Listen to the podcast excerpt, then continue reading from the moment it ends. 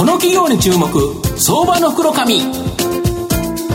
のコーナーは情報システムの課題をサブスクリプションサービスで解決するパシフィックネットの提供を財産ネットの制作協力でお送りします。ここからは相場の福の神、財産ネット企業調査部長、藤本信之さんと一緒にお送りしてまいります。藤本さん、こんにちは。毎度、相場の福の神こと、藤本でございます。まあ、先ほども出てましたけど、あの、はい、今年の映画大ヒット、鬼滅の刃。僕まだ見てないんですけど、えー、もうそろそろ見に行こうかなというふうに思ってるんですけど、ね、今日はその鬼滅の刃にですね、はい、まあ、大きな追い風を受けた企業をご紹介したいというふうに思っております。はい、今日ご紹介させていただきますのが、証券コード7552、東証一部上場、ハピネット代表取締役社長、榎本誠一さんにお越しいただいています。榎本社長、よろしくお願いします。お願いいたします。お願いいたします。ハピネットは東証一部に上場しておりまして、現在株価1520円、1単位15万円少しで買えるという形になります。東京都台東区駒形にですね、本社がある、玩具、映像音楽、ビデオゲーム、アミューズメント、この4分野にすべてにおいてですね、トップクラスのシェアを誇るエンターテインメント総合商社になります。あの、山本社長、御社はこの玩具、映像音楽、ビデオゲーム、アミューズメント、4分野でトップクラスのシェアを持っているということなんですけど、簡単にこの4分野、教えていただけますでしょうか？はい、あの私ども、今あ、藤本さんおっしゃられたように、玩具、映像音楽、えー、ビデオゲーム、アミューズメントのですね、うんうんえー、メーカーさん約700社から商品を仕入れさせていただいて、はい、えー、約1200社の、うん、えー、販売店さん、小売店さん、まあ、全国津々浦々になりますが、うん、えー、毎日、えー、商品をお届けさせていただいていると、うん、ただ、えー、1200社といいましても、店舗数だけ、店舗数になると、コンビニエンスストアだけでももう5万店以上ありますんで、うん、えー、店舗数は相当な店舗数です。はい、で玩具はですね、うん、えー、まあ、中間流通業で大体、えー、3割の、はい、えー、市場シェアを持っていや、世の中のおもちゃの3割はもう、ハピさんが取り扱ってると。はい、はい、そうですね。で、特に、あの、バンダイの商材で言いますと、うん、えー、バンダイが生産する8割、うん、えー、ものによっては9割を、私どもハピネットが国内流通をさせていただいているというと、ところです。うん、で、えー、映像音楽も、はい、中間流通業としては、えー、市場シェア3割。うん。を、えー、持ってまして、うん、えー、これも業界最大手になります。これ CD とか DVD とかそうですね、ブルーレイ。ブルーレイとか、はい、はいはいと、えー、ビデオゲーム事業は今、国内で、えー、家庭用ゲーム機っていうのは、その任天堂さん、うんはい、えー、ソニーインタラクティブエンターテインメントさん、マイクロソフトさん、まあ、この3社が出してるんですけど、これすべて、えーはえー、扱ってるっていうのは多分ハピネットだけだと思います。だけと。はい。で、特にやっぱり任天堂さんの、うん、えー、取扱い高は大きいんで、うん、えー、えー、今回いろいろ売上利益には貢献をしてるということですね。なるほど。はい。で次が、えーと、アミューズメント、はい、アミューズメントってどういうビジネスになるんですか、えーと、私どもアミューズメントって呼んでるのは、い。わゆる、はい、えー、ガチ通称ガチャガチャと言われる、はいはいはい、コイン入れて、はい、あのカプセルが出てくるやつ、ね、あのカプセル、えー、玩具自動販売機、あと、まあ、ゲームをしてカードが、うん、えー、出てくるっていうデータカード出す、うん、でこれは市場シェア約6割を私どもが占めてて、これもあの業界最大手。あと、えー、自負しております。なるほど、いろんな業界あるけど、それそれぞれトップシェアという形なんですよね。はい、で、まあ、新型コロナで、まあ、やっぱりいろんな企業、影響あってですね、まあ、御社にはマイナスプラス両面あったということで、もともとはですね、まあ、現役競争されたという形なんですけど、2021年3月期、まあ、第2四半期集計でですね、連結経常利益は前年同期比の28.8%増の20.2億に伸びて、従来の4.5%減益から1点増益と着地。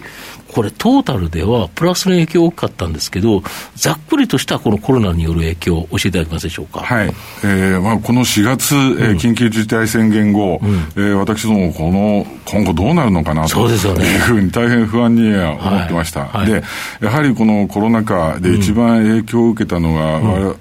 えー、4事業のうちの、うん、えー、映像音楽ですね、うん、えー、これはあの新新譜、えー、新曲、ね。えー、等々が発売の延期、うん、えー、映画の劇場公開も延期、うん、えー、イベントも延期ということでですね、えー、この辺は随分、えー、苦戦をした事業です、それと先ほど言いましたアミューズメント事業、ガチャガチャのですね。で、ねはい。これは主にあの大手ショッピングセンターですとか、うん、えー、駅の構内ですとかっていうところに設置をしてるんですけど、うん、えー、その商業施設がこのコロナ禍の中、休業をしてたり、うん、えー、営業時間の短縮だったりっていうことで、機械自体が稼働してなかったんですね。はいはいはい、で、まあ、この夏場以降からは、あれだ、あの徐々に回回復はしてるんですけど、うん、やはり、えー、この第一四半期、えー、第二四半期の途中までは苦戦をしたと、うん、この2つはしんどかったけど、残り2つがでそうなんですね、それを超える玩具事業と、うん、えビデオゲーム事業ですね、で玩具事業に関しましては、やっぱり、先ほど出てました、鬼滅の刃関連商材、えー、これなんかは私ども、4月ぐらいには、えー、鬼滅の関連商品って30アイテムぐらいしかなかったんですけど、うん、この映画公開と同時にやっぱり300アイテムぐらいに増えてます、うん、で売上にすると、うん。えー、4月から比べると、うん、えー、14倍ぐらいになるほど、えー、なってます。で、うん、特にあのコンビニエンスストア向けの「うんうん、えー、鬼滅の刃」の一番くじというのがありまして、これが大変人気を博しましてですね、うんうん、えー、逆にコンビニエンスストアさんは、うんうん、あの休業ですとか、うん、営業時間の短縮がなかったんで、うんうん、えー、思ってもいい方に好転したということですね。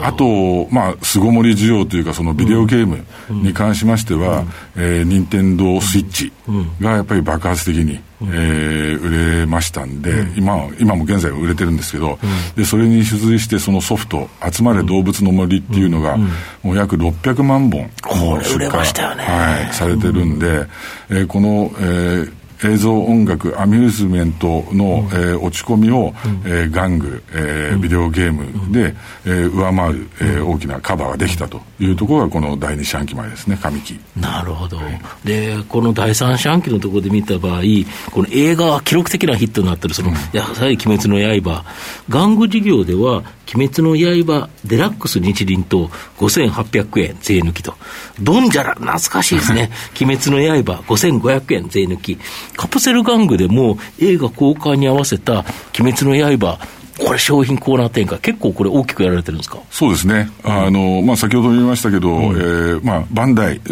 のカプセル玩具なんですけど、うん、えー、我々が8割、9割持ってる、市場シェア6割持ってるということで、このガチャガチャの鬼滅の刃も、えー、大変、えー、期待する商品であります、うん、でやっぱりこのローソンさんでの一番くじ、はい、これがなんか記録的なヒットだそうだと。そうですね、あのこれ、われわれ商品を入れるには、導入率っていうのが、商材のね、導入率、取扱店舗ですね、それが98%ということで、はいあのおにぎりですとか、えー、うん、ドリンクですとかに値するぐらいの、うん、えー、導入時で、まあ、どこのローソンさんに行っても置いてあるという本当、ね、ちっちゃいローソンもあるから、はい、そこではちょっと置けないっていうところで、1.7はあったということでしょうけど、はい、ほぼ全部、これ、めちゃくちゃなんか、置いた瞬間に、なんか大人買いじゃないですけど、はい、全部買っていくやつがいるんですよね、はい、最近ね、はい。そういうふうに聞いております。そうですよね。こうすると、やはりこの一番くじ、もっと今後も可能性ありますよね。で、実は来年も、エヴァンゲリオンもあるし、なんとガンダムの映画化。これもあるから、また来年も期待ですよね、なんか今年だけのように思っちゃうんですけど、全然まだまだありますよね。はい、あの玩具に関しては、そう、皆さん注目されるキャラクターが、うん、えー、目白押しと、うん。えー、我々も思っております。なるほど、あと今後、御社の成長を引っ張るもの、改めて教えていただきたいんですか。はい。えーとまあ全体的にその4事業、うん、えー、玩具、映像音楽、うん、えー、ビデオゲーム、アミューズメント、す、べ、うん、ての市場においてシェアアップは、うん、えー、まだまだ図れると思っています。うん、で、えー、一つに、まあ、玩具なんかは、うん、えーやはりあの私ども、えー、昨年の11月に、うん、えー、株式会社エリサーという、うん、あの老舗の模型玩具問屋と、うん、えー、M&A をしまして、うん、私どものグループ入りをしたんですけど、やっぱりここが使ってるそのガンプラですとか、うん、えー、フィギュアですとかっていう、いわゆる玩具より、えー、高年齢のところのホビー商材って我々は呼んでるんですけど、その辺の商材は、今まではハピネット大したことはなかったんですけど、今後ここを大きく伸ばしていきたい。で、当然、えー、鬼滅の刃関連商品は、まだまだ出てくると思いますし、えー、玩具は、えー、まだまだ期待はできると思っております。で、映像音楽に関しましては、やはり、えー、今年の10月に、えー、株式会社ファントムフィルムっていう会社を、えー、M&A しました。で、ここは、えー、映画の配給でしたり、えー、宣伝でしたりっていうような機能を持ってるんですね。で、私ども今までそういうのはなかったんで、この配給機能だ、宣伝だっていうのを持つことによって、一気通貫の、えー、ビジネスが、この映像音楽が出てき、えー、できるようになります。で、えー、今までそのは上映が、うん、えー、伸びたものだ、えー、うん、なんだっていうようなのが、この後、うん、えー、随時公開はされていくでしょうから、うん、あ大変期待はしております。なるほど、はい、今年はだから、好調なやつが2つ、不調なやつが2つあると、はい、だけど不調なやつが逆に来年は期待できるし、はい、この好調なやつも好調が続きそうと、そうすると、ハピネットさん、来年もっとすごいことになりそうじゃないですか。ありがとうございます、期待してください。なるほど。でえー、ビデオゲームに関しましては、うん、やはりその任天堂スイッチっていうのはもう今、1300万台以上、うんうん、えー、出てますんで、うん、えー、それに付随していろんなソフトが、ね。えー、今後も、えー、販売されると思います。はい。それと、この11月に、えー、ソニーインタラクティブエンターテインメントさんのそのプレイステーション5これも売れますね。はい、えー、発売をされました。で、今はもう全然ないような、ないですよね。えー、状況なんですけど、で、これと同時にやっぱり本体、えー、およびソフト、関連するソフトですね、なんかも、えー、随時出てくると思いますんで、このビデオゲーム事業もやっぱり期待をします。で、アミューズメント事業に関しましては、うん、今、まあ、回復傾向にありますし、うん、あと予定通り来年夏場、うん、えー、東京オリンピック、パラリンピック等が、うん、えー、開催されると、やっぱ訪日客も、そうですね、えー、あの、400万人だ、なんだっていうふうに言ってますけど、はい、えー、結構、このガチャガチャが、えー、人気あるんですね、外国の方に。はい。